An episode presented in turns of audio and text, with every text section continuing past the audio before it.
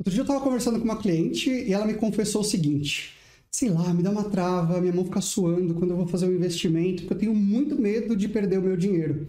Eu tenho pouco e esse pouco eu não quero perder. Ninguém quer perder. E aí ela tomou uma decisão duvidosa. Ela falou assim: então eu não invisto. Porque na cabeça dela, se ela não investir, ela não vai perder dinheiro, certo? Isso não faz nenhum sentido. Porque exatamente o medo dela perder dinheiro está fazendo ela perder dinheiro. Como assim? Você me pergunta, né? Ela esqueceu que todos os dias o custo de vida aumenta com a inflação que vai corroendo nosso dinheiro. A cada ano, tudo na nossa vida fica mais caro. Plano de saúde, mercado, escolas dos filhos, por conta dessa maldita dessa inflação. Só que sabe qual é a forma mais segura dela não perder dinheiro? É justamente investindo. Só que investir não é sair colocando seu dinheiro em qualquer coisa que você não entende por aí, né? porque aí você vai perder dinheiro mesmo. Né? Você precisa saber o que você está fazendo, conhecer os produtos e ter um plano do que fazer. Na próxima quinta-feira, às 8 horas da noite, eu vou fazer o meu workshop do investidor iniciante. Ele é um evento 100% online, gratuito para você participar. E você vai descobrir como investir sem medo, começando com pouco dinheiro, mesmo que não entenda nada do mercado financeiro. E para participar é muito fácil. É só você apertar no botão de Saiba Mais aqui embaixo desse vídeo e se cadastrar para assistir essa aula gratuita.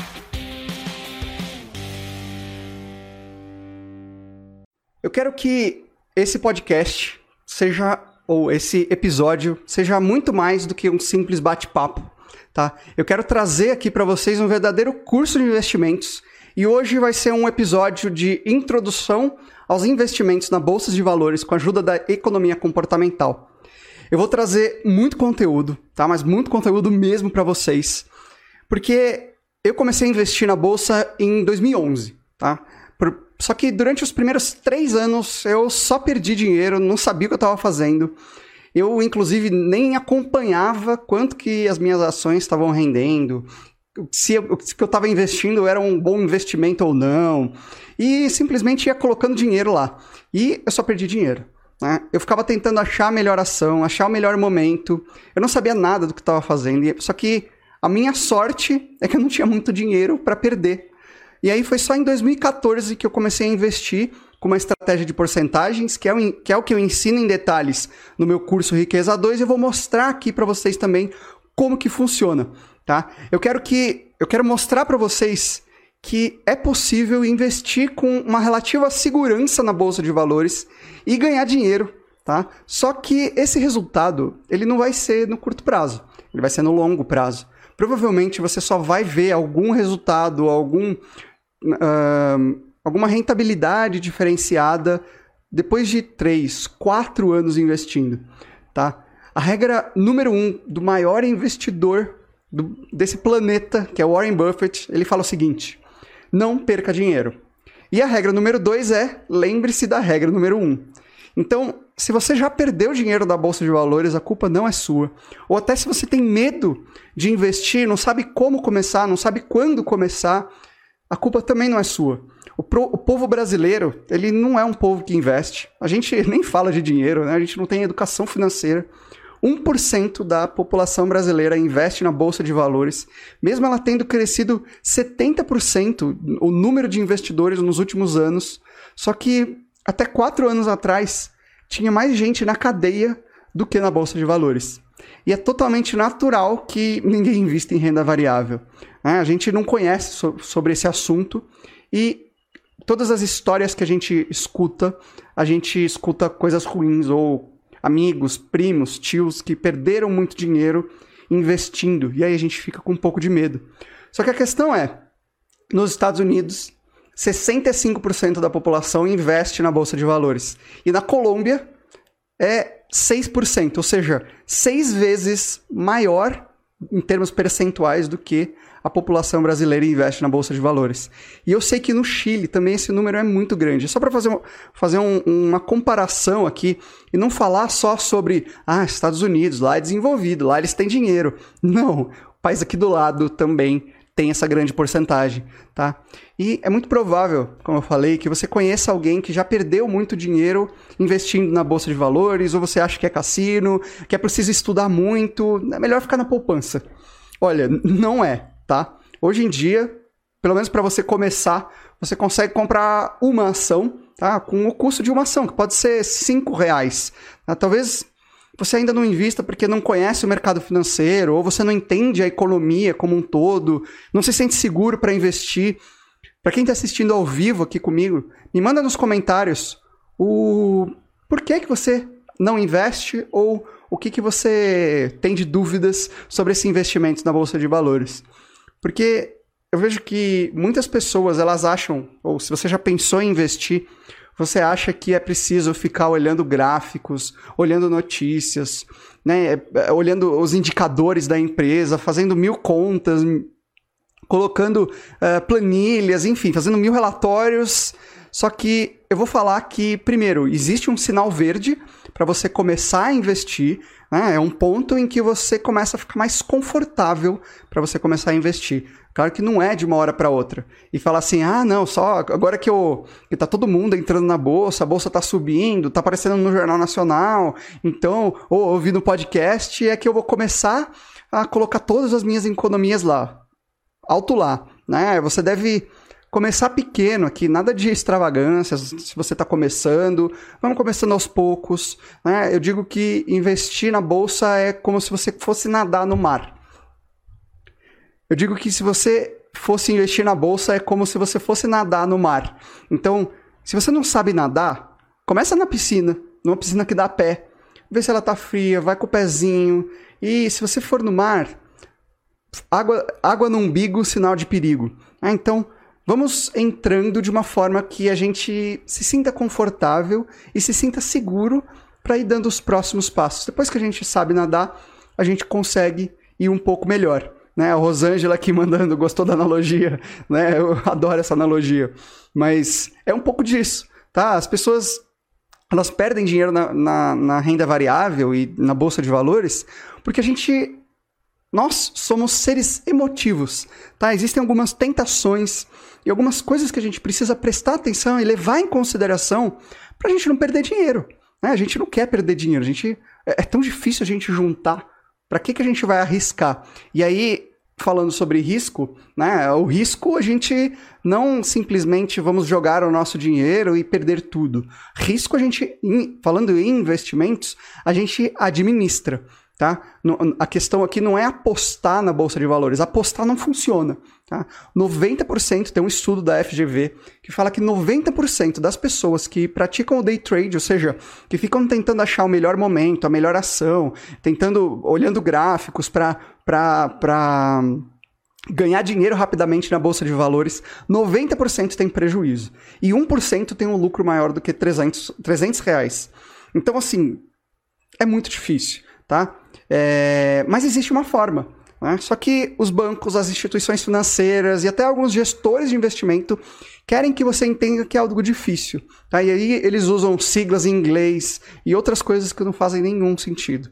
Durante os primeiros dois anos do meu início dos investimentos, tá? depois que eu descobri essa estratégia e comecei a aplicar, eu não vi resultado nenhum.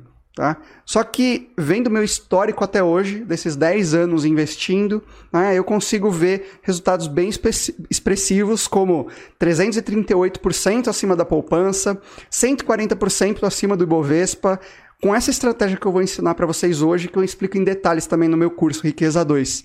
É claro que rentabilidade passada não é garantia de rentabilidade futura, tá? Eu, e eu não estou falando aqui que essa foi uma rentabilidade no mês passado ou na semana passada, como muitas pessoas mostram por aí querendo te impressionar.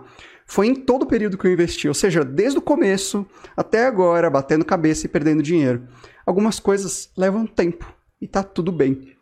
Esse episódio de hoje é para aquelas pessoas que têm medo de investir ou investir na bolsa de valores porque acha que vai perder dinheiro não sabe nada, ou se você não sabe nada sobre investir na bolsa de valores, você que acha que investir em renda variável é preciso ser rico ou ter muito dinheiro, tá? ou que é preciso ficar acompanhando notícia, lendo relatórios, e também para aquelas pessoas que só palpitam e operam na bolsa de valores quando sai no Jornal Nacional. E aí eles falam: "Nossa, agora eu vou querer começar a investir".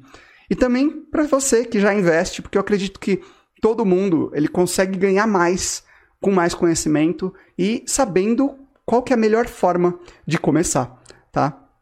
eu vou mostrar aqui que não é nenhum bicho de sete cabeças, só que é preciso tomar alguns cuidados para que você consiga simplesmente começar. Né? Simplesmente você utilizar os seus conhecimentos para não perder dinheiro, né? A regra número um. E eu preciso dizer que esse episódio também não é para quem quer apostar na bolsa de valores, quem quer ganhar muito dinheiro no próximo mês, ou quer fazer day trade ou trade, ou simplesmente querer entender o momento do mercado, tá? O que eu ensino aqui é estratégia, ou seja, é uma visão de longo prazo para que você consiga ficar rico devagar, né? Mas com consistência, sem perder dinheiro, tá? Então, fica comigo aqui até o final para você entender qual que é a melhor forma de você começar a investir na bolsa de valores e quando que seria o melhor momento de você começar a investir na bolsa de valores, tá? Porque existe um sinal verde de você começar. Seja muito bem-vindo, muito bem-vinda aqui ao podcast da Finanças para Dois. Esse é um lugar que eu trago de graça aquilo, os assuntos que as outras pessoas te cobram para ensinar.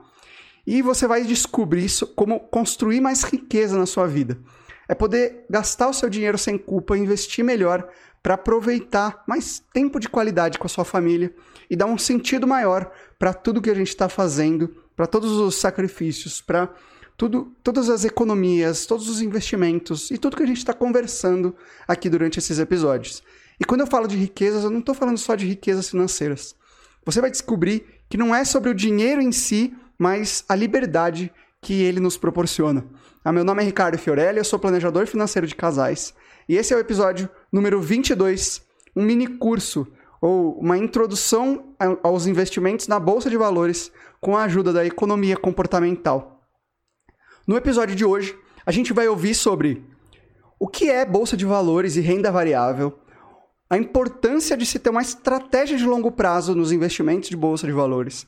Você vai ver que não é o bicho de sete cabeças como querem que você pense a renda variável mais querida dos brasileiros. Como perder o medo de investir na bolsa de valores?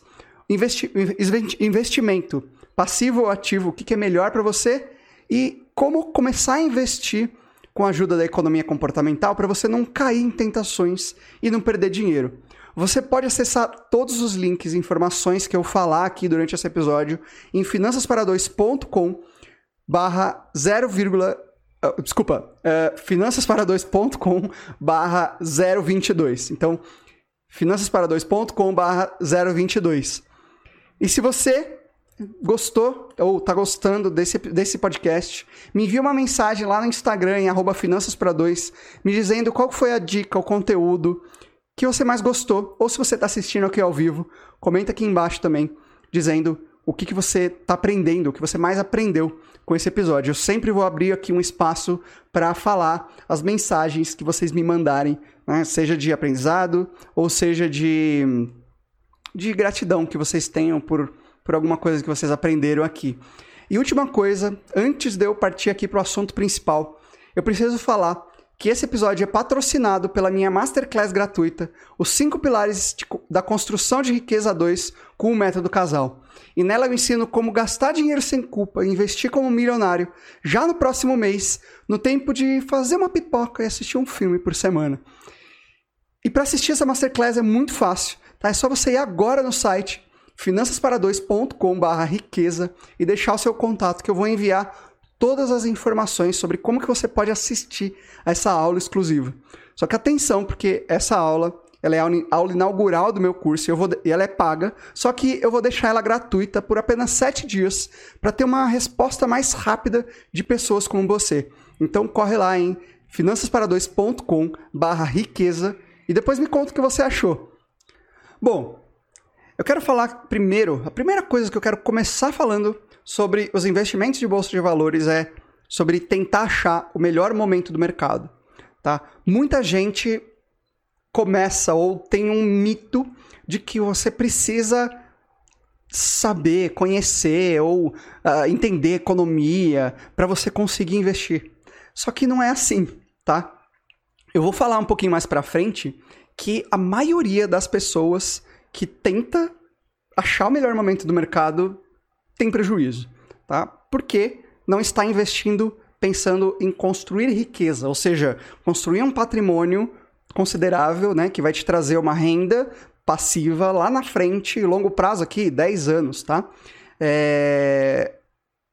Porque não é, não é sobre isso que é os investimentos. A gente está falando sobre construir riqueza, sobre você conseguir ter mais dinheiro para você conseguir aproveitar mais tempo de qualidade com a sua família, tá? E aí eu preciso começar explicando a diferença entre investir e especular, tá? Eu baseio os meus ensinamentos em estudos científicos, em estatística, na ciência, tá? E o que a ciência prova ser mais efetivo que é o investimento a longo prazo, tá? Eu invisto de verdade mesmo há nove anos Tá? E se, só que nem isso ainda é considerado em longo prazo. Então a gente precisa começar a entender né, o que, que a gente está fazendo e para qual que é o nosso horizonte de investimentos. Se você ainda não construiu uma reserva de emergência, ou se você está querendo comprar um carro daqui a dois, três anos, fazer uma viagem, talvez a bolsa de valores não é a sua a melhor alternativa, tá? Ou na verdade, com certeza não é, porque se você ainda não construiu isso, você precisa passar esse primeiro passo primeiro. Mas isso não invalida você aprender sobre a estratégia e sobre o pensamento, a filosofia de investimentos que eu vou trazer no episódio de hoje, tá? Eu tenho certeza que não é porque a gente está em crise há sete anos que a gente teve um período bastante turbulento aqui, agora em março, com o coronavírus, que a estratégia que eu vou ensinar para vocês, ela é pior. Na verdade, ela se mostrou sendo a melhor, porque a gente consegue ter uma segurança em momentos de crise e ter um ganho em momentos em que o mercado está crescendo, tá? É... Essa estratégia, só para trazer da onde, que ela, da onde que ela veio, ela é de um estudo que ela analisou 82 dos maiores fundos de investimento lá dos Estados Unidos em um período de 110 anos, ou seja, de 1977 até 1987. E ela viu que 91% dos seus resultados eles acontecem mais por conta da alocação da sua carteira, ou seja, quanto que você está investindo em cada produto do que qual que é o produto em si. Então, os investimentos não é mais sobre ah, agora é a hora de Magazine Luiza, agora é a hora de via varejo, agora é a hora de oi, agora é, enfim, é sobre a estratégia em si, tá? Da sua carteira como um todo. Então eu vou repetir. Eles analisaram 110 anos e mostraram que 91% dos seus resultados nos investimentos, eles, eles acontecem mais pela sua alocação da sua carteira do que qual que é o produto que você está investindo. É claro que o produto é importante, só que você diversificar é o pulo do gato, tá? E que é o que eu vou falar um pouquinho mais para frente aqui desse episódio. E não é mostrar o resultado do, do mês passado ou do ano passado, como você vê por aí. São 110 anos de dados aqui compilados em, um, em alguns outros estudos. E é claro, não existe só esse, existem outros também que chegam a conclusões similares, tá? E aqui no Brasil, um estudo da, FGV, da FGV mostrou que 90% das pessoas que fazem day trade têm prejuízo na bolsa de valores. Por isso, se você acredita que ganhar dinheiro na bolsa é, ou dinheiro rápido, eu não posso te ajudar. Só que se você quer construir riqueza, esse é o lugar para você, tá? Para você conseguir construir riqueza e ter uma renda passiva lá na frente, tá? É, dinheiro, da, dinheiro fácil na bolsa é um dinheiro que vem devagar e de uma forma crescente.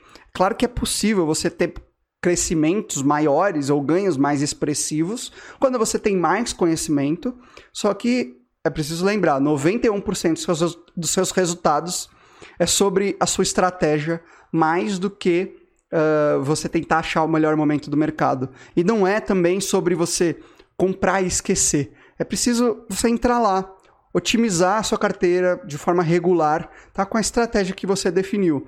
E não é à toa que a estratégia que eu vou mostrar para vocês hoje, ela é usada por bancos, por empresas, fundos de investimento para ser a principal estratégia nas decisões de investimentos. Beleza? E aí eu preciso falar, o que, que é longo prazo? Tá? Antes de eu explicar sobre a bolsa em si, eu queria falar sobre isso, tá? Uh, porque longo prazo, o que é longo prazo e o que é curto prazo? Tá? Em média, eu gosto de medir o curto prazo sobre qualquer investimento que a gente vai fazer entre 3 ou 4 anos, tá? E longo prazo, acima de 10 anos. E aí por que 10 anos? 10 anos é o mínimo, tá? Pensa que é um dinheiro que você não vai mexer agora, é um dinheiro para depois, para você construir essa riqueza. Então, se a gente está investindo para o longo prazo, a gente consegue ser um pouco mais agressivo, tá? E ser um, um, um pouco, ou querer um pouco mais de rentabilidade, tá? Não é ficar olhando todo dia o, quanto que está rendendo e, e, o quanto que não está rendendo. Renda variável não é isso, tá? Porque no curto prazo existem alguns fatores que afetam a bolsa de valores que é assim humanamente impossível você conseguir acertar e acompanhar todos os movimentos do mercado. É, ou seja, um tweet do Donald Trump pode fazer a bolsa cair alguns pontos durante algumas horas. Um boato pode fazer a bolsa subir, depois ela cair de forma abrupta. Enfim, quem não se lembra aqui do, dos casos de, dos anos 2000 do, das empresas do Eike Batista, que elas não tinham nada, só que o cara era bom vendedor e aí ela subiu por, por um tempo, ela foi indicada por muitas casas de análise, mas foi durante 3, 4 anos e depois ela caiu e hoje ela custa centavos tá? É... Claro que nesse caso teve uma mistura de ganância com o viés da confirmação, do otimismo, né? Mas e, e, também alguns anos de ouro que teve a bolsa de, a bolsa de valores, tá? Só que não é sobre isso, tá? E aí eu queria falar sobre fazer uma analogia sobre a importância de você ter uma estratégia nos investimentos. Comenta aqui nessa live se vocês gostam de futebol. E eu gostaria de fazer um paralelo sobre investimentos e o Campeonato Brasileiro. Na maioria dos, dos campeonatos de ponto corrido, como é o Campeonato Brasileiro, você não precisa, é, ou seja, é, é muito difícil você ser campeão sem perder um jogo ou sem empatar um jogo. O mais importante é que você vença a maioria dos jogos. E vão ter alguns jogos, pode ser que o, o, principal jogo contra o seu principal rival você vai perder. Só que tá tudo bem. Assim como no Brasileirão, né, você não precisa dar goleada uh, para você alcançar o seu objetivo de ser campeão. Se a maioria, se você ganhar a maioria dos jogos por 1 a 0, ainda está tudo bem, você vai ser campeão. Tá? E nos investimentos é a mesma coisa. Em alguns investimentos vão ser vendedores, outros vão ficar no 0 a 0 e outros vão ser perdedores. Principalmente se você está in iniciando, né? mas a, Uh, o que eu costumo dizer aqui é que a gente precisa criar alguns processos, algumas regras para a gente se proteger da gente mesmo, ou seja, das nossas tentações, porque o mais importante é a gente ter essa estratégia, essa carteira bem montada, porque ela que vai dar esse rumo, esse foco que é necessário para a gente, para a gente conseguir manter a cabeça no lugar nesses momentos de turbulência, nesses momentos em que a bolsa ela cai 30% em um mês, como aconteceu agora em março. Né? Então a gente precisa ter essa estratégia bem montada, tá? E não é sobre ganhar todos os jogos e não é sobre perder ou não perder. A gente precisa ter esse, esse balanço né, entre o perder e o ganhar para a gente conseguir ser campeão. Tá? E aí uma estratégia bem, uma estratégia vencedora vai trazer isso para vocês. E antes de definir e, e falar sobre isso, e continuando aqui o, o assunto desse episódio, eu queria falar o que, que é renda fixa e o que, que é renda variável. Ah, então, renda fixa, renda variável, para vocês entenderem as diferenças. Então, muito importante agora, presta bastante atenção, porque muita gente confunde esses conceitos. Tá? E a gente, eu preciso falar também o que, que é um investimento. Tá? Investir aqui é, é um fator pra, fundamental para você construir riqueza, para você construir um futuro melhor. E investir nada mais é do que você pegar um dinheiro que você tem que você não vai usar num, por um determinado período e você emprestar, seja emprestar para alguém no curto prazo, no longo prazo e ele vai te devolver esse dinheiro com juros. É simplesmente isso, tá? Então é você pegar esse dinheiro e emprestar para alguém, para alguma instituição, para alguma empresa e ela vai te devolver com juros. O que é renda fixa? A renda fixa nada mais é do que você emprestar um dinheiro para alguém esperando, ou seja, com um contrato de quais que vão ser as regras que vão te dar um retorno para você. Pode ser que você não saiba qual que vai ser esse retorno. Então, por exemplo, uh, num tesouro IPCA, você sabe que ele vai te render a variação do IPCA mais um prêmio né, que ele vai te pagar. Só que você sabe essa regra, você não sabe quanto que vai ser esse investimento. Um tesouro Selic, a poupança, elas vão render uma porcentagem do CDI. Você sabe qual é a regra, você não sabe quanto que vai render, mas você sabe qual é a regra de rendimento. Então é isso que é renda fixa. Tá? Então lá no final do período você consegue resgatar sabendo qual é a regra que você, que você aplicou. Eu vou falar mais sobre renda fixa aí com detalhes no próximo episódio, na próxima semana, mas é importante você saber disso, porque ou para a gente definir o que, que é renda variável. E aí eu queria perguntar para vocês aqui que estão ao vivo comigo. A Juliana mandou aqui a renda que não é recorrente. Não, na verdade, esse é um falso cognato, vamos dizer assim, né? Ele tem o um nome de renda, só que na verdade não, é, não quer dizer que não seja recorrente, tá? Porque existem formas de você investir em renda variável que vai te dar uma renda todos os meses, colocando, por exemplo, é, um é, um dividendo numa ação, por exemplo, tá? E se você investir, por exemplo, numa renda fixa, não quer dizer que a renda é fixa. Na verdade, a diferença de renda fixa e renda variável, que eu, explico, eu vou explicar agora a renda variável, mas renda fixa é que você tem um contrato de rentabilidade definido no momento da sua aplicação. Tá? Eu vou falar um pouco mais sobre isso no próximo episódio. Só que agora, vamos definir o que, que é renda variável. Tá? Eu queria falar para vocês a renda variável mais querida ou a renda variável mais famosa do Brasil. Eu queria fazer um quiz aqui com vocês que estão ao vivo aqui comigo. Qual desses produtos vocês acham que é um investimento de renda variável? Letra A, título de capitalização. Letra B, poupança. Letra C, tesouro direto. Letra D, um imóvel. Letra C, um CDB que paga IPCA mais 3%. Eu vou repetir. Letra A, título de capitalização. Letra B, poupança. Letra C, tesouro direto. Letra D, um imóvel. E letra E, CDB, que paga IPCA mais 3% ao ano. Me falem qual que vocês acham, letra A, B, C, D ou E, qual que é uh, um investimento de renda variável. E aí, eu já vou explicando o que, que é um investimento de renda variável.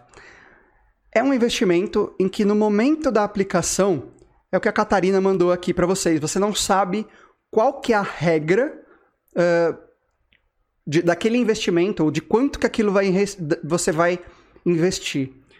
Existem investimentos em renda fixa que você também não sabe quanto que você vai receber. Por exemplo, o que eu falei, CD, a letra E, que é um CDB que paga IPCA mais 3%. Renda fixa a gente não sabe, a gente sabe qual, ou seja, vou repetir. Renda fixa, você sabe qual que é a rentabilidade daquele investimento, ou seja, você sabe no momento da aplicação. E renda variável a gente não sabe qual que é. E eu tenho certeza que vocês que... Muita gente está colocando aqui um imóvel, letra D, né, no, no Facebook, o Renê aqui também, seja bem-vindo, mandou a letra E. Na verdade, é a letra D, é um imóvel. Ou seja, vocês sabiam que imóvel é um investimento de renda variável? Tá? Por quê? Um imóvel é um investimento de, letra, de renda variável, tá? que é a letra D. Primeiro, você não sabe, no momento que você compra um imóvel, qual que é a rentabilidade ou quanto que vai render aquele imóvel. Você não sabe quanto que você vai conseguir ver, é, ter de aluguel, por exemplo, porque depende de, do mercado. Então vamos supor que você comprou um imóvel e na região ali eles construíram um shopping, renovaram um parque e o seu imóvel valorizou muito, tá? Só que no ano seguinte eles foram lá e construíram um monotrilho elevado, como aconteceu aqui, ou um, um viaduto eleva elevado, como aconteceu aqui em São Paulo com o Minhocão. E o seu imóvel ele desvalorizou e você não sabia que ia isso acontecer. Então, essa é a diferença. Tá? Por, é por isso que renda variável, ou seja, é por isso que o imóvel ele é um investimento de renda variável. Só que existem dois outros fatores que vão te falar de por que, que é ou o que, que é um investimento de renda variável, que são as formas de você ganhar dinheiro na renda variável. A primeira forma é com a valorização da cota ou do preço daquele ativo que você comprou, daquele investimento que você fez. Ou seja, você comprou um imóvel e o preço daquele imóvel ele subiu ou ele desceu, tá? É, a cotação de uma ação ela subiu. Ou, uh, deixa eu ver outro investimento. Se você comprar um fundo imobiliário, por exemplo, e ele subiu, se você comprar um enfim, é, você comprar um investimento em renda variável e ele subiu ou desceu, tá? Então é a valorização da cota ou do preço daquele ativo. E a segunda forma, que eu acho que é a mais legal de todas, só que isso demora um tempo até chegar, que é uma renda, uma renda passiva, seja de dividendos, seja de aluguel, seja de uh, juros sobre capital próprio. Existem vários nomes para você ganhar esse, esse, essa renda passiva, tá? que é a distribuição de lucros de uma empresa. São os aluguéis gerados, seja por um, um, um fundo imobiliário ou por um aluguel que você de um imóvel que você comprou. E a mistura desses dois elementos é o que define as formas de você ganhar dinheiro dentro da renda variável. Tá? E é importante você saber disso, porque na hora que você for investir em um ativo, você precisa pensar, ou você não pode só pensar na renda que ele vai te gerar, mas ou só na valorização que ele vai te render. Você precisa pensar no mix desses dois, tá? Para que você consiga ganhar nas duas pontas aqui também. Tá? E quais são os tipos de investimentos ou quais são os produtos que vocês podem investir em renda variável.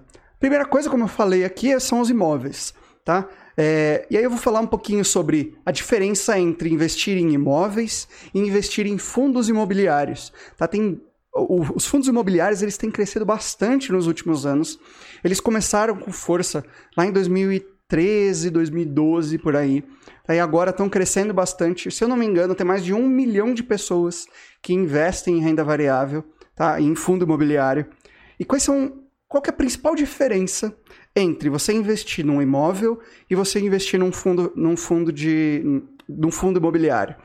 Tá? Primeiro, uh, num, num imóvel, toda a renda que você recebe de um aluguel, ela compõe a sua renda que você, lá no, na declaração de imposto de renda de abril, você vai ter que pagar a diferença entre o aluguel que você ganhou e o seu salário. Então, por exemplo, vamos supor que eu ganho mais do que 10, ganho 10 mil reais, né, ou eu pago 27,5% dos rendimentos que eu ganho. Eu tenho um imóvel que eu, que eu alugo por 800 reais. No mês a mês, ele é isento de imposto de renda, ou seja, você não precisa pagar o carnê-leão desse imóvel que eu comprei.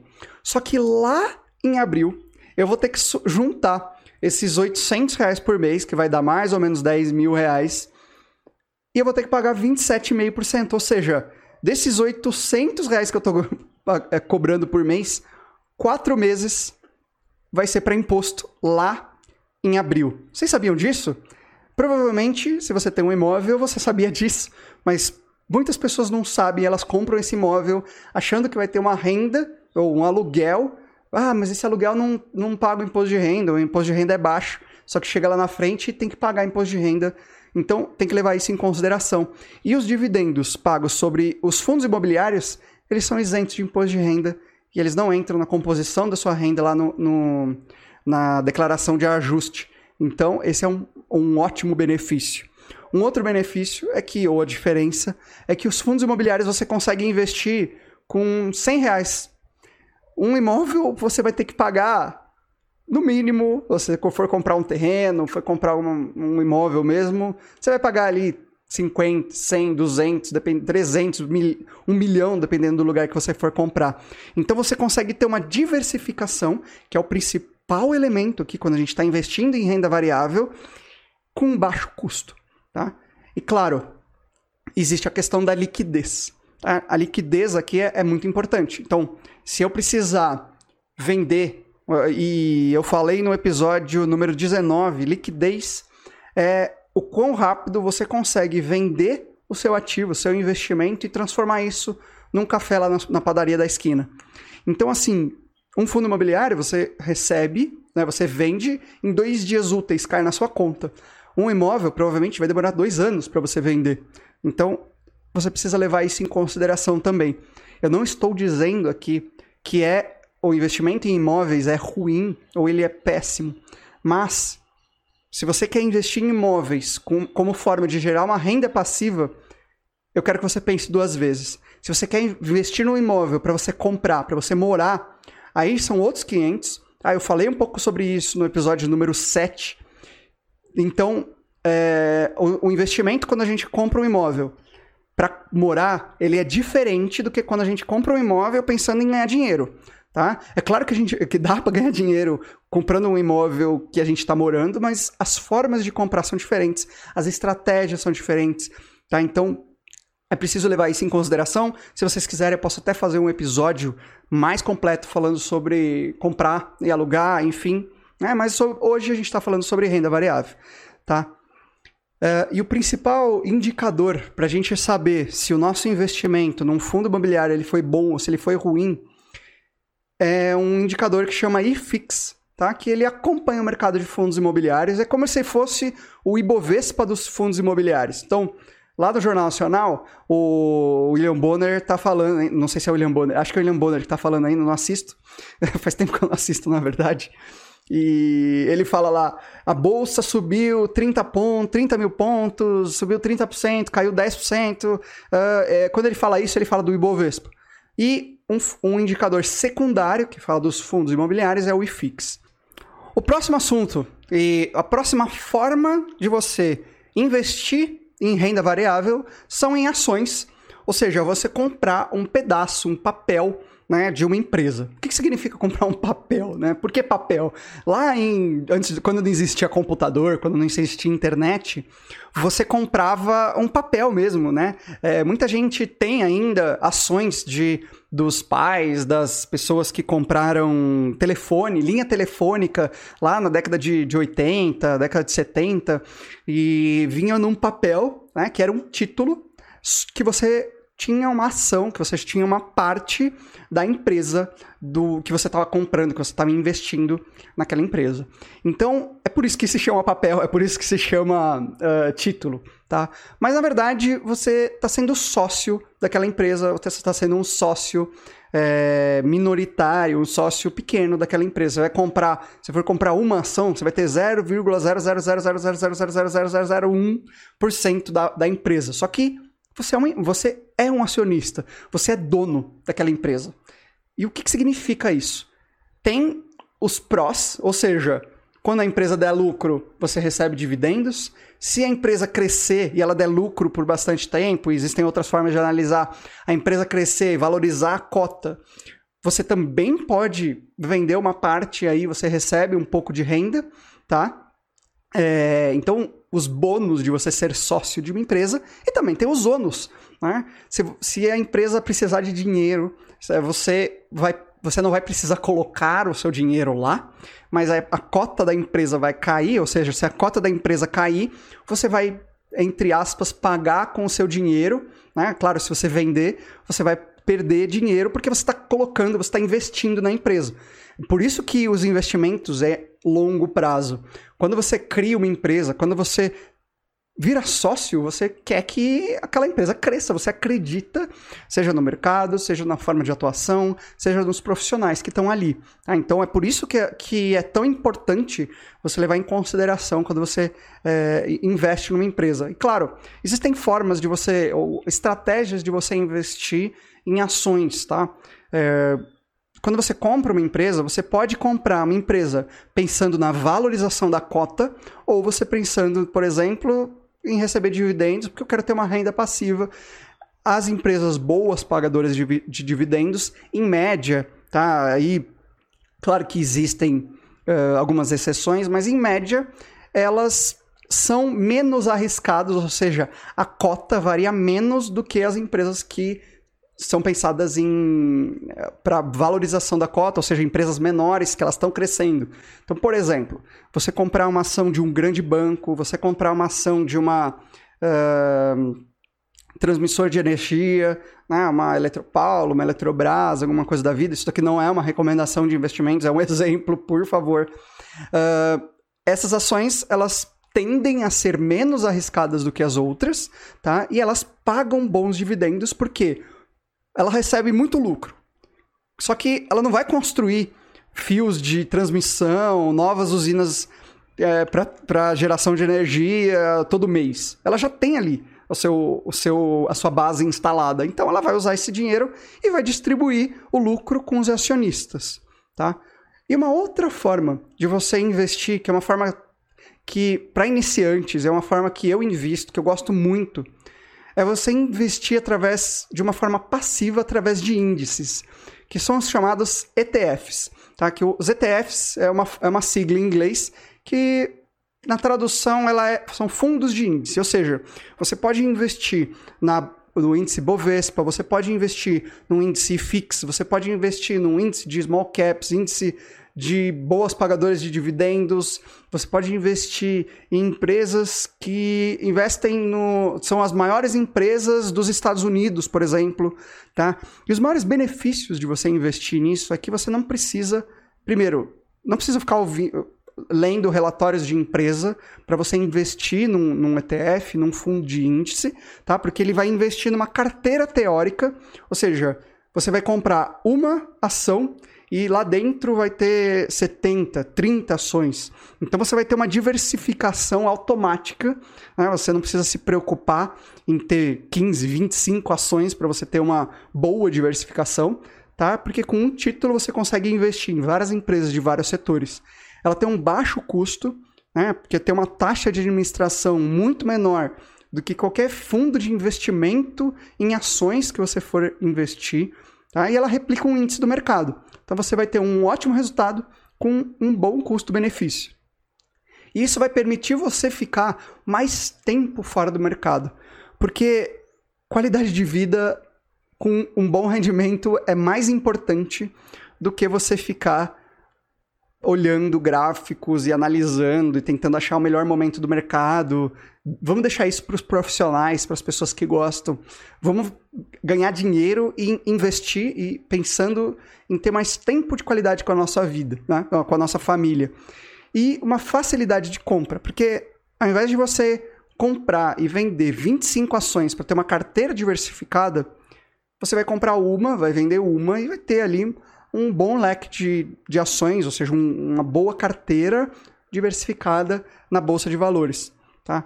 Existem algumas desvantagens com relação a, por exemplo, investir em ações, investir em fundos imobiliários diretamente, porque os ETFs, os fundos de índice, eles não pagam dividendos diretamente para você.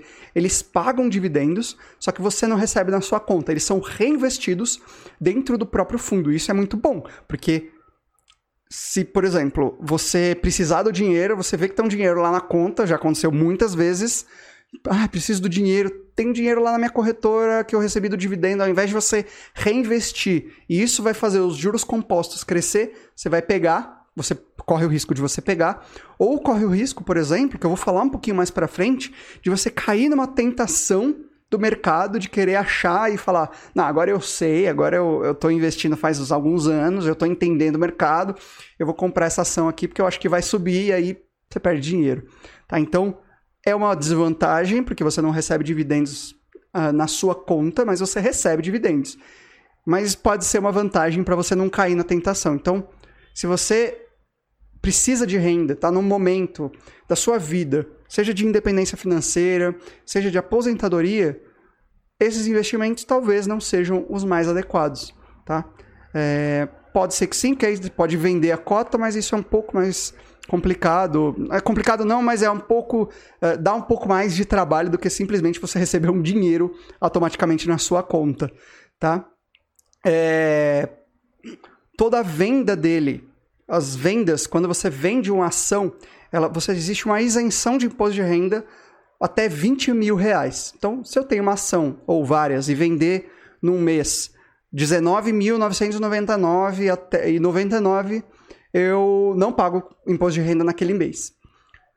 Só que os ETFs eles são investidos, eles têm essa tributação de 15% para qualquer uma das vendas, tá? Então, toda vez que você vender, você vai pagar 15%. E o que algumas pessoas falam que é bom, algumas pessoas podem usar isso como uma desvantagem, é que você não aprende a analisar uma ação, você não aprende a ler um relatório de uma empresa, ler um gráfico, mas se esse não é o seu objetivo, talvez isso seja uma boa vantagem para você começar a investir através de um fundo de índice. E, e eu queria falar aqui, muita, tem algumas pessoas que sempre pensam, né, investir em renda variável, investir em, em diversificação, e aí elas pensam em comprar dólar, né, para se proteger, ou comprar ouro, por exemplo, e estas também são umas boas formas de você. E aí, não com o intuito de especular, mas mais com o intuito de você se proteger com, contra esta variação. Ou seja, você fazer uma forma de você diversificar um pouco mais a sua carteira de ações. Então, são as moedas e ativos internacionais. Tá? Então, o que, que acontece? Você pode comprar, por exemplo, dólar através de um, fundos cambiais. Você consegue comprar dólar, dinheiro físico também. E aí, falando sobre viagens, né? Eu falei um pouquinho sobre isso no episódio 5, que é como você investir para uma viagem, principalmente se ela for em dólar, se ela for para fora, de você fazer isso mensalmente e você conseguir fazer um preço médio desse dólar, tá? Por quê? Quando a gente pensa no dólar, a gente está pensando em se proteger em uma moeda forte. Eu já tive clientes que tinham dívidas, seja porque foram fazer um curso, seja porque foram fazer é, uma viagem, elas, eles tinham dívidas em dólar. Se você tem dívidas em dólar, seja uma dívida futura de uma viagem que eu vou fazer ou num curso que eu vou fazer lá fora, eu preciso me proteger na moeda do país que eu estou indo. Tá? E um, uma forma de você fazer isso é você comprar, seja moeda física ou fundos cambiais. Tá? Outra forma é você comprar ETFs, que é o que eu falei agora, um fundo de índices da Bolsa Americana. Se você tem uma, uma, uma necessidade de usar o dinheiro em dólar no curto prazo, o ETF não é a melhor alternativa porque a gente está pensando em longo prazo, é um investimento de longo prazo. Aí a gente vai para um fundo cambial, a gente vai para um dólar. Tá? E formas de você investir no exterior. Aqui do Brasil, você pode investir através desses ETFs de renda variável, né, lá no exterior, na Bolsa Americana, ou através do que é chamado BDR, tá? que são ações diretas aqui na Bolsa de Valores brasileira. Por exemplo, você pode comprar Apple, você pode comprar Disney, você pode comprar a empresa do Warren Buffett, a Berkshire Hathaway. Falei errado, mas tudo bem. é, e recentemente a bolsa brasileira ela mudou a regra, então não é mais preciso ser um investidor qualificado, ou seja, aquele, aquele que tem um milhão de reais para você investir lá fora. Você pode investir, qualquer pessoa consegue investir lá fora através aqui da bolsa brasileira. Você não precisa, antes você precisava abrir uma conta lá fora. Claro que existem outras formas de, você pode abrir uma conta lá fora, você pode fazer isso, mas se você quer simplificar essas são as formas mais fáceis de você investir na bolsa de valores, tá? E na bolsa de valores lá no exterior, tá? E outras formas são as commodities, tá? Não vou entrar em muitos detalhes aqui porque é muito nichado, mas é, se vocês quiserem posso falar um pouquinho mais sobre isso, que é a soja, milho, bo o boi gordo, ouro, tá? É, tirando o ouro aqui que você consegue é, serve para para às vezes as pessoas diversificarem e se protegerem contra a inflação. Né? A inflação não está mais um, ligada ao ouro. É uma forma de você conseguir se proteger também. Tá? Passei um pouquinho o assunto técnico, agora a gente vai começar um pouquinho para o assunto mais prático. Tá? As pessoas que eu precisava falar sobre isso, sobre esses assuntos mais técnicos, mais teóricos, para que vocês entendam a dinâmica da coisa. Né? A gente precisa entender o que a gente está fazendo. Lembra da regra número um dos investimentos? Não perca dinheiro, né? que foi um pouquinho do que eu conversei com a Amanda agora há pouco. E a regra número dois, que é lembre-se da regra número um. Então a gente precisa entender o que a gente está fazendo. A gente não vai investir na bolsa de valores se a gente não entende o que a gente está fazendo. E a melhor analogia que eu consegui achar para explicar o que, que é bolsa de valores? Ela é mais ou menos como se fosse uma feira, tá? Só que ao invés de fruta, eles vendem pedaços de empresas. E a única diferença é que você pode vender aquela fruta que você comprou para o feirante de novo, mais cara ou mais barata do que pagou, ou você pode vender aquela fruta para uma outra pessoa ali que está passando naquela feira, seja mais cara ou mais barata. Tá? Porque é o que eu falei, quando você compra uma ação, você literalmente vira sócio daquela empresa e tem os benefícios né, e, e, os prós e contras daquela empresa, se ela der lucro, se ela der prejuízo. Tá? Por isso que é preciso escolher bem as empresas que vocês estão fazendo, que vocês estão investindo. Por isso que é preciso montar uma boa estratégia do que, que a gente está investindo. Eu queria falar um pouquinho do porquê que a bolsa de valores ela sobe e desce, tá? Se a gente pensar agora, tá muito na tá aparecendo muito na mídia agora, que é eu queria falar sobre a analogia do preço do arroz. Então, ah, o preço do arroz subiu, o preço do arroz desceu. Se mais gente comprar, ou seja, se mais gente comprar uma ação, comprar um arroz, a gente a tendência é que o preço suba. Né? Se mais gente estiver vendendo, se ninguém estiver querendo comprar aquela empresa, se ninguém estiver querendo comprar aquele arroz, o preço vai descer para que consiga chegar num preço ótimo de que a compra e venda vai dar ali um, um match né, para que ela aconteça. Tá? Então, é isso que acontece quando a gente está investindo na, na Bolsa de Valores e por que, que ela sobe, por que, que ela desce. E antes de eu falar como perder o medo de investir na bolsa de valores, eu queria lembrar que esse episódio ele é patrocinado pela minha masterclass gratuita, Os 5 Pilares da Construção de Riqueza 2 com o Método Casal. E nela eu ensino como gastar dinheiro sem culpa e investir como um milionário já no próximo mês, no tempo de fazer uma pipoca e assistir um filme por semana. E para assistir essa masterclass é muito fácil. É só você ir agora no site finançaspara2.com/riqueza e deixar lá o seu contato, que eu vou enviar todas as informações sobre como que você pode assistir essa aula exclusiva. Tá? Mas atenção, porque essa aula ela vai ser uma aula paga no futuro, só que eu vou deixar ela gratuita por apenas 7 dias para ter uma resposta mais rápida de pessoas como você. Então, corre lá em finançaspara2.com/riqueza e depois me conta o que, que vocês acharam né? Pra gente, para eu saber e conseguir melhorar cada vez mais a entrega que eu faço aqui para vocês. Então, eu queria continuar aqui esse episódio e falando como perder o medo de investir na bolsa de valores, tá? Primeiro, a primeira coisa que você precisa saber para qualquer investimento novo que você está fazendo é começar com pouco dinheiro. Ou seja, começar com um dinheiro que você pode perder. Dá para investir com 100 reais, dá para investir com 500 reais, dá para investir com 5 reais. Você não vai ficar rico começando assim. Claro que não no curto prazo, né? Mas você consegue aprender né, a dinâmica do mercado. Tá? Depois que você tiver construído a sua reserva de emergência, que eu falei mais sobre isso no episódio 19, e até antes disso você consegue colocar um pouquinho, que é na você colocar no máximo 1% para você conseguir conhecer a dinâmica do mercado, você conseguir conhecer como que uh, funciona essa dinâmica. Tá? Não invista o dinheiro de curto prazo na bolsa de valores. Vai colocar dinheiro para o longo prazo, pensando em 10 anos, como eu falei, um pouquinho mais, mais uh, no começo aqui desse episódio. Tá? Terceira, Terceiro, terceiro ponto para você começar a investir é você definir porcentagens do que, que você vai. de quais são as, das, as ações que você vai comprar. Então, por exemplo, se eu vou investir em 25 ações, eu vou dividir uh, 100 sobre 25 e eu vou colocar ali. Uh, são 4% em cada uma dessas ações. Tá? Por quê?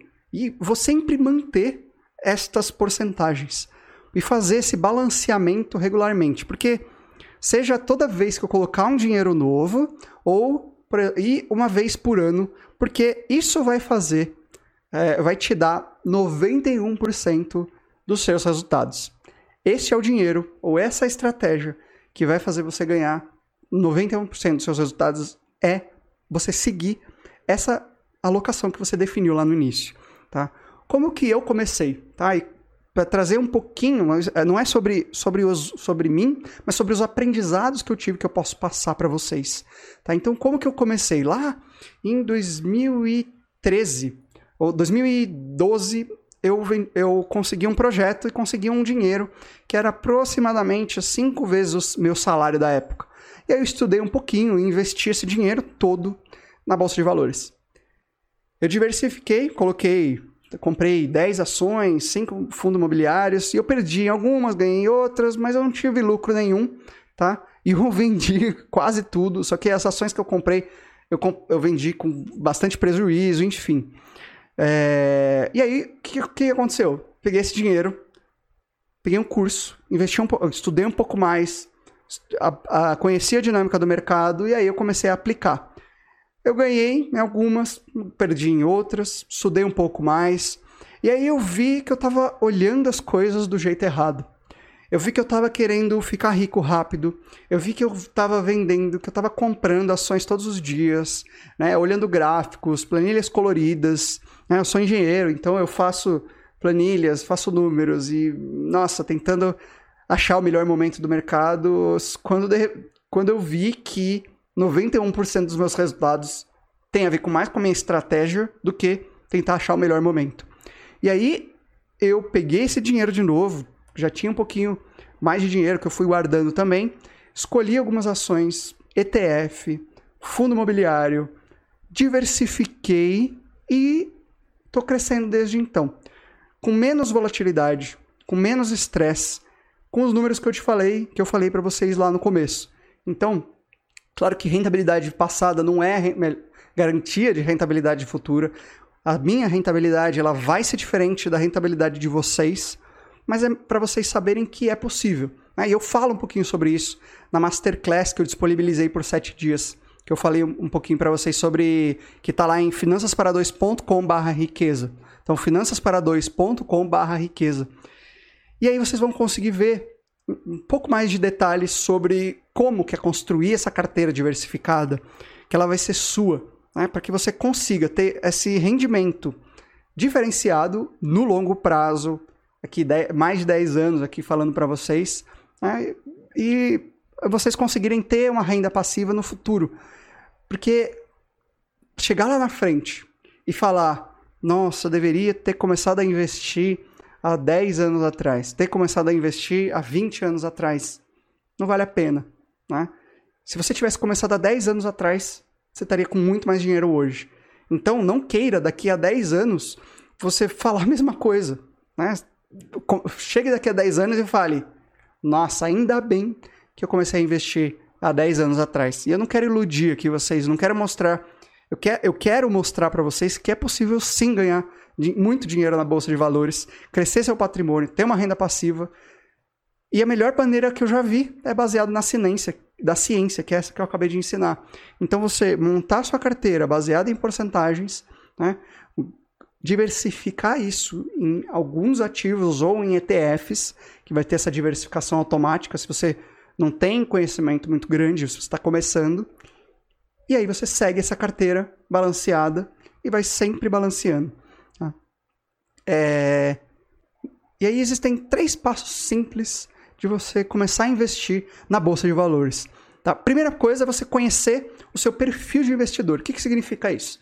É eu saber se eu sou conservador, se eu sou moderado, se eu sou agressivo, né? se eu sou arrojado, porque isso vai definir quanto de renda variável que eu vou colocar na minha, na minha carteira, quanto de renda fixa que eu vou colocar na minha carteira. Se eu for mais conservador, eu vou colocar mais renda fixa na minha carteira. Se eu for mais agressivo, for mais arrojado, eu vou colocar mais renda variável dentro da minha carteira.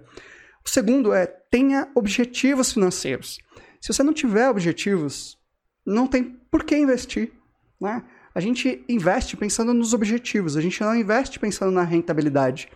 Quando a gente tem um objetivo, seja quero comprar uma casa daqui a 15 anos, daqui a 10 anos, quero fazer uma viagem daqui a 2 anos, a gente vai investir e vai escolher os produtos, vai escolher nossa carteira baseada nesses, nesses objetivos.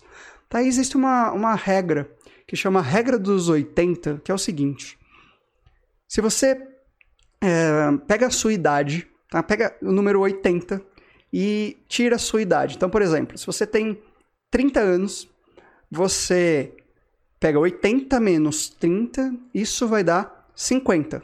Nesse caso, você vai investir 50% em renda variável, 50% em renda fixa.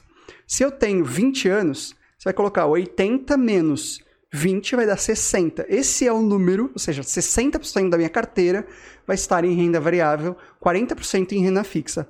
Só que esse dinheiro, ele é fora, esse dinheiro ele é fora da sua reserva de emergência. A sua reserva de emergência ela tem que estar construída para que você consiga investir melhor, né? Para que você consiga um, ser um pouco mais arriscado, mais arrojado e querer um pouco uh, melhores rentabilidades dos seus investimentos tá? Existem quatro formas principais de você investir, seja na bolsa de valores ou em renda variável. A primeira forma é uma forma mais pessoal, que é uma forma ativa. Então, você vai lá escolher suas ações baseadas em fundamentos. E aí, para isso, você precisa ter entre 15, 20, 25 ações para você ter uma boa diversificação. Se você tiver 5, você está colocando 20% do seu patrimônio em, poucas ações, né? Ou seja, 20% em uma ação. Se ela cair, é 20% que você perdeu. Se você tiver 25%, você, você tem uh, menos. Uh, se uma ação cair, você vai perder menos daquele dinheiro. Tá? Então, claro, sempre mantendo e, e, e observando os fundamentos daquela empresa para saber se eu vou substituir, se eu vou vender, se eu vou comprar. E aqui é diferente de você olhar o momento do mercado ou você olhar gráficos, é você analisar a empresa, é você analisar um, o lucro, analisar endividamento, tá? Pensa, é, é, sem, sem querer colocar um bicho de sete cabeças né, nesse, nesses investimentos, imagina que uma empresa na Bolsa de Valores é a farmácia do seu primo. E aí o seu primo ele te pediu dinheiro para investir, porque ele quer enfim, fazer uma reforma, colocar um letreiro novo, ou construir uma segunda sede, da, uma, uma filial daquela empresa, né? Só que, diferente do seu primo, as empresas na Bolsa de Valores, elas publicam quais foram os lucros que ela tiveram, o endividamento, o caixa que ela tem para investir, poder crescer, ou seja, a saúde financeira daquela empresa, tá? Quanto que ela distribu distribuiu em, em dividendos dos lucros, entre outras coisas. Mas a lógica de você analisar uma empresa é a mesma do que você for analisar a farmácia do seu primo. Se ela não dá lucro, se você não acredita que farmácia é um bom setor, não tem boas perspectivas para o futuro e o passado daquela empresa não é bom, por que, que você vai colocar dinheiro lá? Né? Você daria dinheiro para seu primo? Provavelmente não. Então não invista nessa empresa tá? É... Simplificando, mas dá para vocês, claro, e diversificando, mas é, sendo bem sim, é, é, simplista aqui, analisar uma empresa é isso. A gente vai analisar o mercado dela, o mercado que ela está inserido, e também se ela está dando lucro ou não. Essa é a primeira coisa que a gente precisa analisar. E aí, se você não quer ficar ativamente comprando e vendendo, ou escolhendo qual é a melhor ação, analisando balanço, analisando gráficos, analisando números, você pode investir através dos ETFs, que foi o que eu comentei. É, um investidor americano que chama John Bogle, ele fala o seguinte: investir em fundos de índices, eles não podem, eles não, eles podem não ser tão glamurosos quando você tenta bater o mercado, tenta ganhar mais do que o Ibovespa. Só que ele funciona para pessoas comuns ainda mais. E o Warren Buffett, ele complementa, ele fala o seguinte: um fundo de índice, ele é barato e é o investimento de capital, né, de, de dinheiro mais sensato para a grande maioria dos investidores. Porque periodicamente você utilizar esse método, esses investidores que não têm muito conhecimento, eles podem e geralmente eles obtêm performance melhores do que a maioria dos, dos investidores profissionais. O que, que significa isso?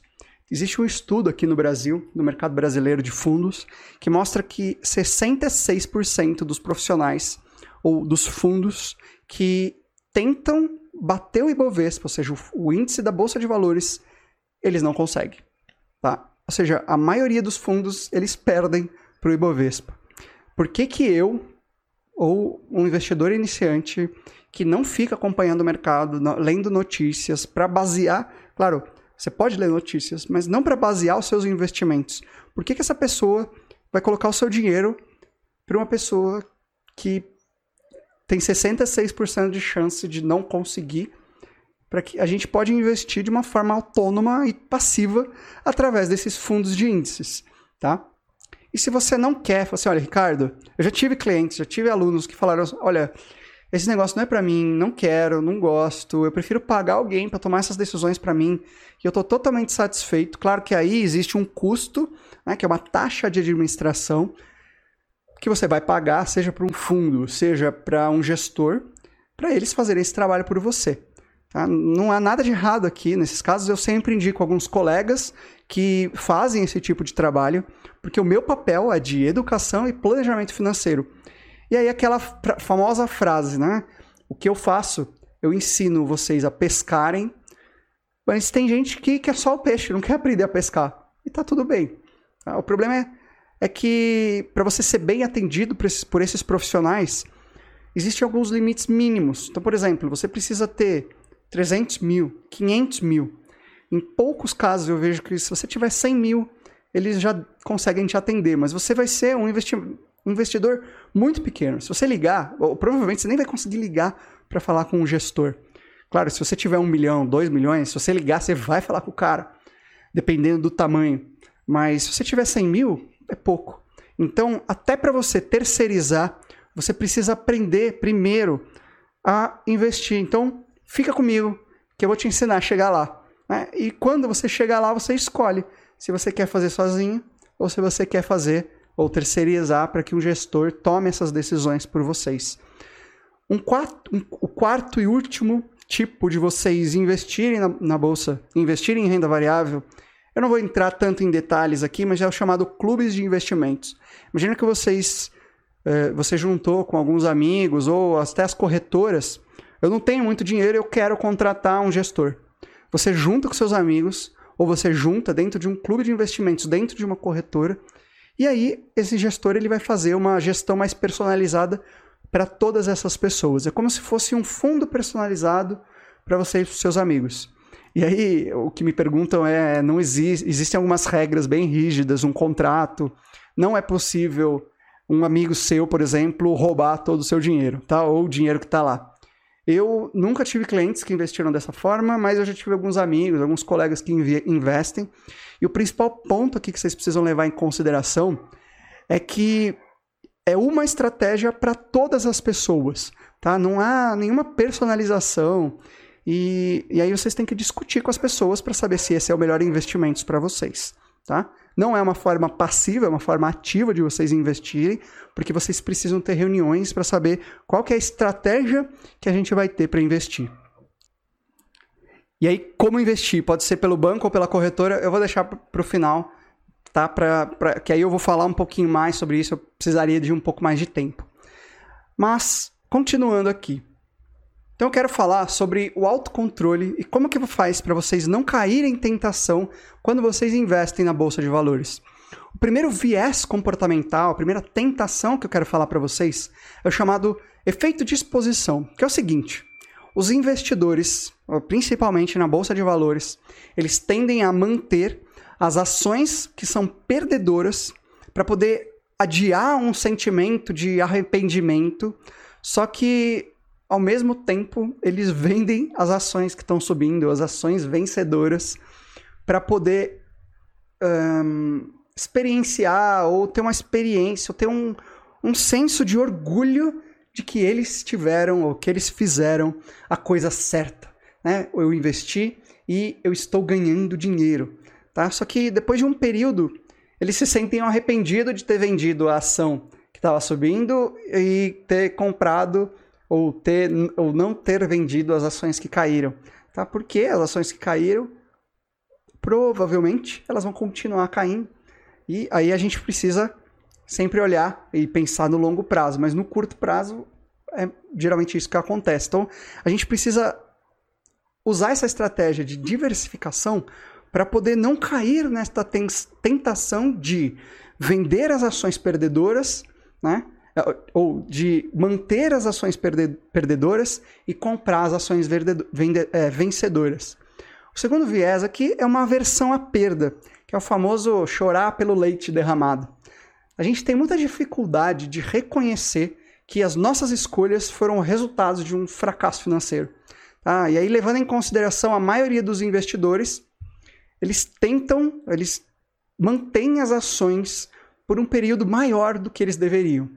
Simplesmente porque é muito difícil aceitar ou realizar as perdas para você conseguir direcionar esse dinheiro para ações melhores. Então, como a gente não quer perder, a gente mantém as nossas ações, né, para poder não perder, né? Aí a gente mantém essas ações e investe simplesmente tem horas que a gente precisa vender, que a gente precisa vender a ação que, que caiu para a gente comprar uma que vai subir, né?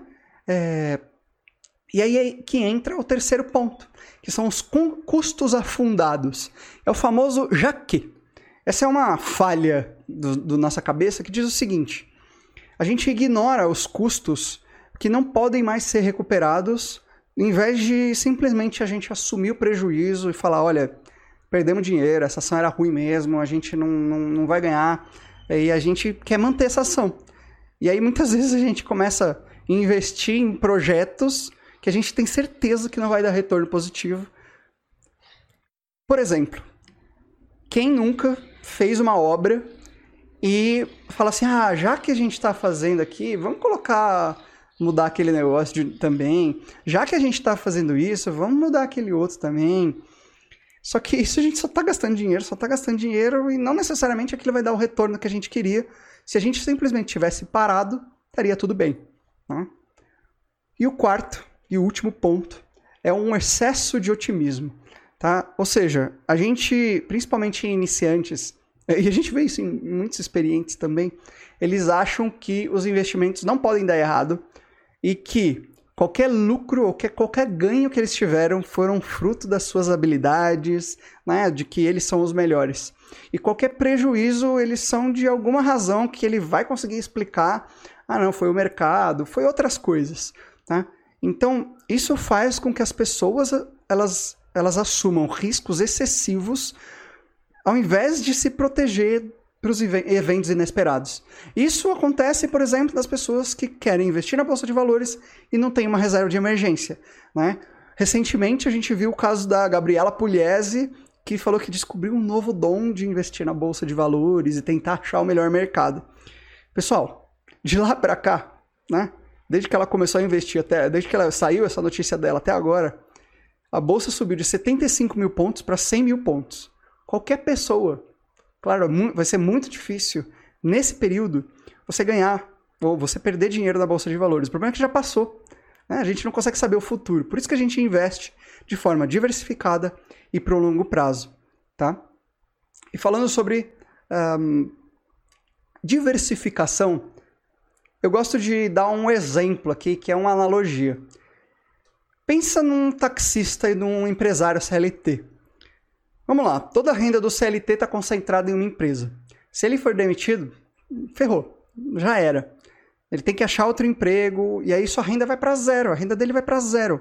Tá? Então, e provavelmente vai demorar para ele achar um emprego novo e ele conseguir achar esse uma, uma mesma renda.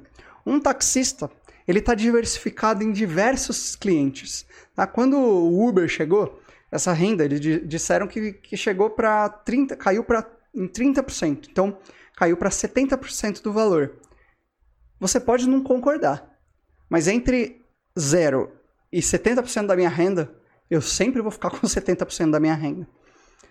É muito mais fácil você ir de 70% para 100 do que de 0 para 100, tá? Por isso, é por esse motivo que um milionário, e todo milionário, ele tem pelo menos sete fontes de renda diferentes, tá? É por isso que é preciso você investir em, de forma diversificada. Muita gente confunde esse assunto e talvez eu faça até um episódio inteiro falando sobre diversificação de investimentos, investimentos em renda variável, renda fixa, porque se eu soubesse o que eu sei hoje, ao invés de eu comprar cinco ações no começo, três derem ruins, ou seja, 60% da minha carteira ir para o buraco, eu teria comprado um ETF, que eu teria 75, 100 ações diferentes, ou comprado 25 ações diferentes, e aí três dessas fossem, forem ruins, tá tudo bem. Seria 4% no caso dos ETFs, é, 12% no caso das ações. Beleza? Então, muito bom, né? É, eu vou fazer um fechamento para todo mundo que está me assistindo ao vivo aqui. Me mandem um, uma pergunta falando qual que é o seu principal desafio financeiro dentro né, das finanças, seja dos investimentos, ou que você tem medo de investir, ou que você quer começar a investir, é, seja do assunto de renda variável ou não, agora é para a gente uh, ter uma conversa um pouco mais aberta. Aí eu vou fazer um fechamento aqui e a gente já volta a se falar. Então, a última coisa de eu fazer esse fechamento aqui da, do podcast de hoje eu gostaria de lembrar que esse episódio ele é patrocinado pela minha masterclass gratuita, Os 5 Pilares da Construção de Riqueza 2 com o Método Casal. E nela eu vou ensinar como gastar dinheiro sem culpa investir como um milionário já no próximo mês, no tempo de fazer uma pipoca e assistir um filme por semana. E para assistir é muito fácil. É só você ir agora lá no site finançaspara2.com/riqueza e deixar lá o seu contato, que eu vou enviar todas as informações sobre como que você pode assistir essa aula exclusiva. Mas atenção, porque essa aula vai ser uma aula paga no futuro, mas por enquanto eu deixo ela gratuita por apenas 7 dias para ter uma resposta mais rápida de vocês. Tá? Então, corre lá em finançaspara2.com barra riqueza e me conta o que, que você achou. Então, falando um pouquinho sobre renda variável, pode ser que você queira, pode ser que você precise, assistir essa aula, esse episódio, mais do que uma vez para você conseguir entender. E aí, por isso que eu vou, uh, estou totalmente disponível lá no meu Instagram, em arroba finanças para dois, para responder essas perguntas de vocês. E faz muito bem, né? faz muito sentido vocês entenderem um pouco mais. E aí eu quero fazer um resumo do que, que a gente aprendeu na aula de hoje. Né? A gente está aqui, ó, mais ou menos uma hora e meia, né? foi bastante conteúdo. Né? Eu falei que a gente ia ficar aqui e eu vou passar tudo para vocês. Tá? Então, a gente falou sobre os produtos de renda variável, que ele é um componente de risco para você montar uma boa carteira de investimentos, que os seus resultados nos investimentos, eles dependem, ou 91% desses resultados, eles dependem da alocação da sua carteira, mais do que o produto que você está investindo ou tentar achar o melhor momento do mercado. Também a gente viu que apesar de muita gente não concordar, né, os imóveis eles são os ativos de risco dentro da carteira de investimentos, né? Porque renda fixa, a gente sabe de antemão, ou seja, no momento da aplicação, qual que é a rentabilidade que aquele, aquele ou a forma de rentabilidade que aquele investimento vai dar para a gente e, e renda variável, a gente não sabe no momento da aplicação qual que é o, a rentabilidade que esse, ou a forma de rentabilidade que esse investimento vai dar para a gente, tá? Duas formas de ganhar dinheiro na renda variável. Primeiro, valorização da cota ou do preço da ação do, do, daquele ativo. Segundo, uma renda passiva, seja de aluguel, seja de dividendos, seja de uma renda mensal, né? seja de alguma distribuição de lucros de alguma empresa que a gente tenha, por exemplo. E a gente aprendeu, né, como que funciona ou como que faz para investir ou perder o medo de você investir na bolsa de valores e você pode começar com pouco dinheiro, tá? Para colocar o pezinho, né? Eu, eu, eu, fiz analogia de você começar a nadar, né? Se você quer começar a investir na bolsa de valores, é como se você fosse nadar no mar. Você não vai nadar no mar se você não sabe nadar. Você não vai para o fundo do mar até se você sabe nadar. Você vai aprender a nadar, aí você vai na piscina. No mar, água no umbigo, sinal de perigo. A gente precisa colocar um pezinho, ver como é que, como é que tá, se tá com onda, se não tá. E aí a gente vai melhorando os nossos investimentos. Beleza? E agora vocês conhecem um pouco mais sobre os produtos de renda variável e como que cada um deles funciona, tá? eu queria fazer um convite para todas as pessoas que estão aqui ao vivo e que estão me ouvindo nesse podcast seja lavando a louça, seja na academia, né, passeando. Eu quero fazer um convite para vocês que é participar da gravação desse, desse episódio ou do próximo episódio do podcast da Finanças para Dois. O próximo episódio vai ser o episódio número 23 com o tema Renda Fixa, tudo o que você precisa saber para sair da poupança e investir com segurança, tá? E se você ainda não fez isso, eu gostaria de vo que vocês se inscrevessem aqui nesse podcast. Você vai receber toda semana informações práticas sobre como construir riqueza em conjunto.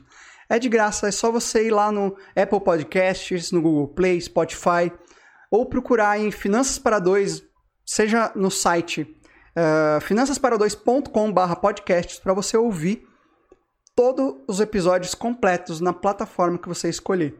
E eu convido vocês também a deixar uma avaliação desse podcast lá no Apple Podcasts ou no iTunes, uh, no, no Spotify, me contando qual que é o assunto principal ou o, o episódio que você mais gostou. Eu vou adorar saber qual que foi o conteúdo que você mais curtiu por aqui. Então, deixa um comentário aqui embaixo desse vídeo falando qual foi o principal ensinamento que você teve no episódio de hoje. Todos os links e descrições importantes vão estar em finançaspara2.com barra 022 Tá? Inclusive, esse episódio completo você pode assistir acessando o site finançaspara2.com.br 022. Então, muito obrigado e até o próximo episódio. E agora eu vou abrir para perguntas. Eu tenho aqui no meu Facebook alguma uma pergunta do René falando sobre como investir em renda variável. Né? Pode ser pelo banco ou pela corretora.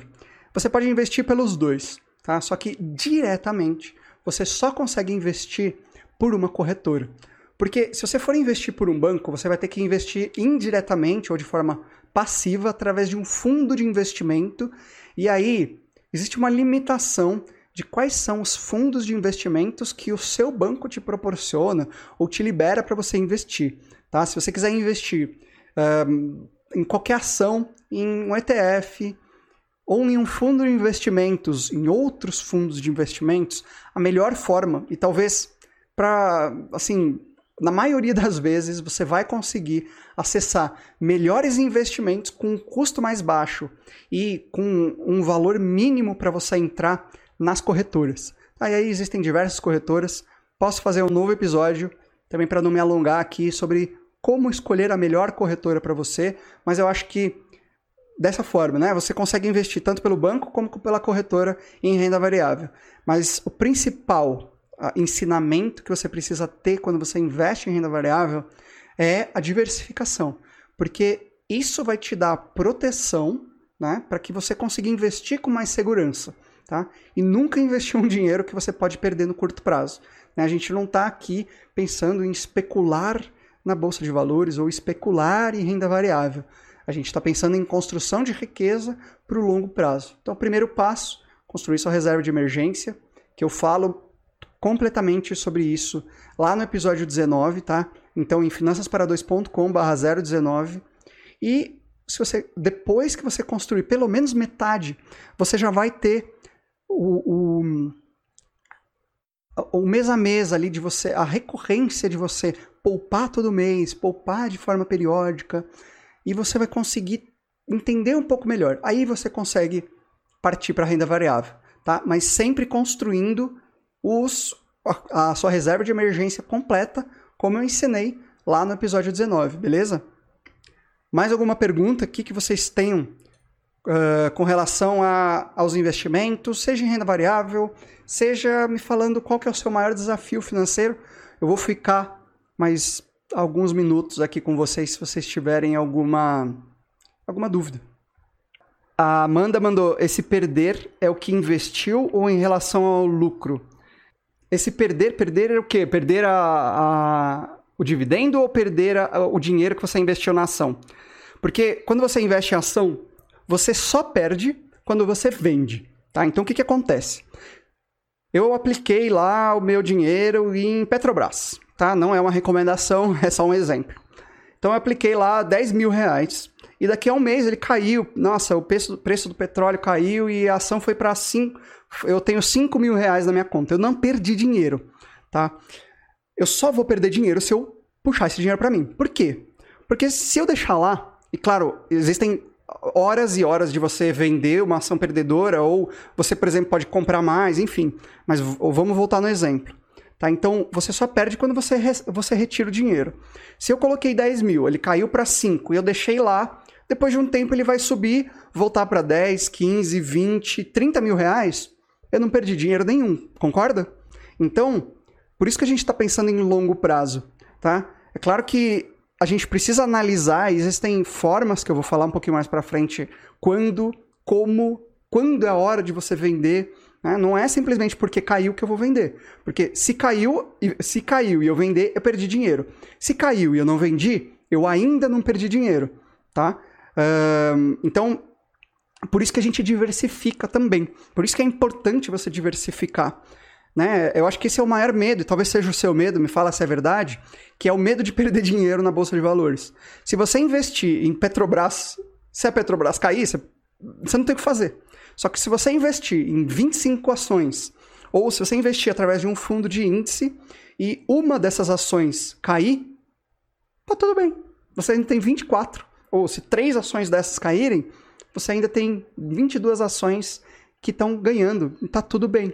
Né? Você vai tirar dinheiro das perdedoras, colocar nas vencedoras, ou colocar mais dinheiro ali, dependendo do, do da sua estratégia. Né?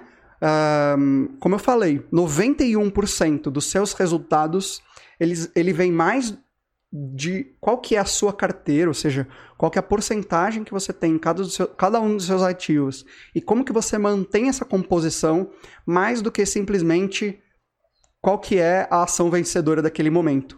Respondi. Me manda aqui, se você tiver mais dúvidas, eu posso responder. O René mandou aqui, mas e a liquidez dos tais fundos de investimento imobiliários? É a liquidez, é a, é mesma liquidez de você colocar numa ação, por exemplo.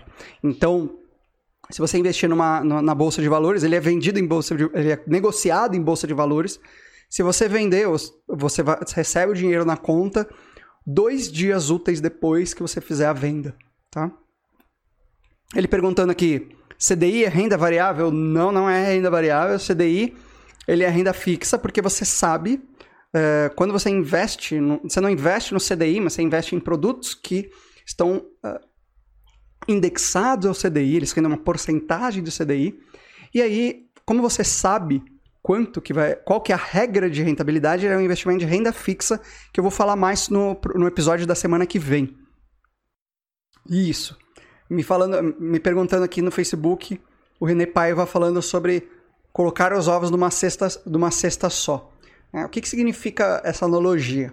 Quando a gente fala de colocar os ovos numa cesta só, é, imagina que você está carregando uma cesta né, e você deixa a cesta cair. Todos os ovos vão quebrar.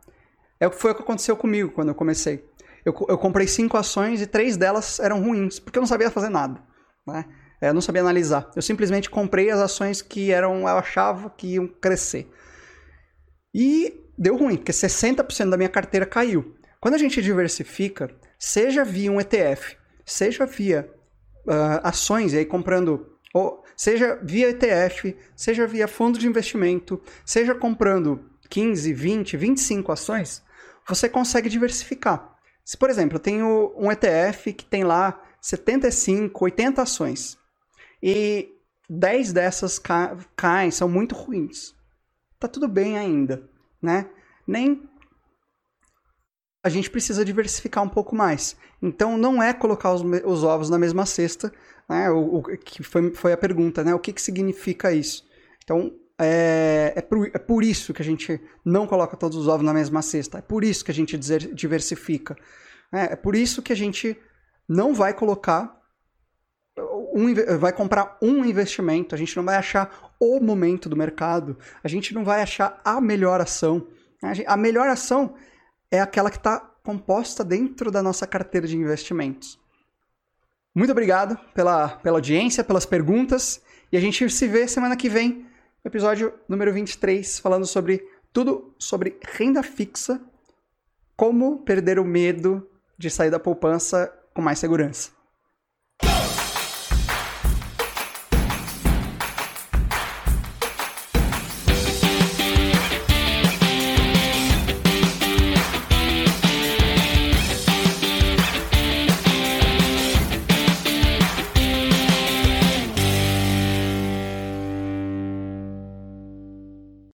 São os três passos para você começar a investir e parar de ficar perdendo dinheiro na poupança?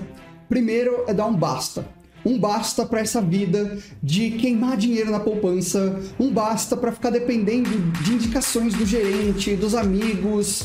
E segundo, é ter acesso a um bom método, uma forma de investir que, se você colocar em prática, vai multiplicar o seu patrimônio com segurança. E terceiro, é saber como colocar esse método de uma maneira prática. Para isso, esse método precisa ser simples, fácil, eficaz e flexível. E é justamente isso que você vai aprender. Na próxima quinta-feira, às 8 horas da noite, eu vou fazer um evento chamado Workshop do Investidor Iniciante. Vai ser 100% gratuito e online para você participar.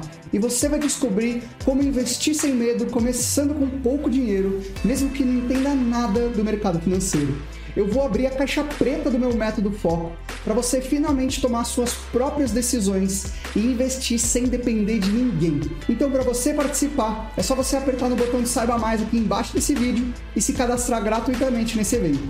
A gente se vê na aula.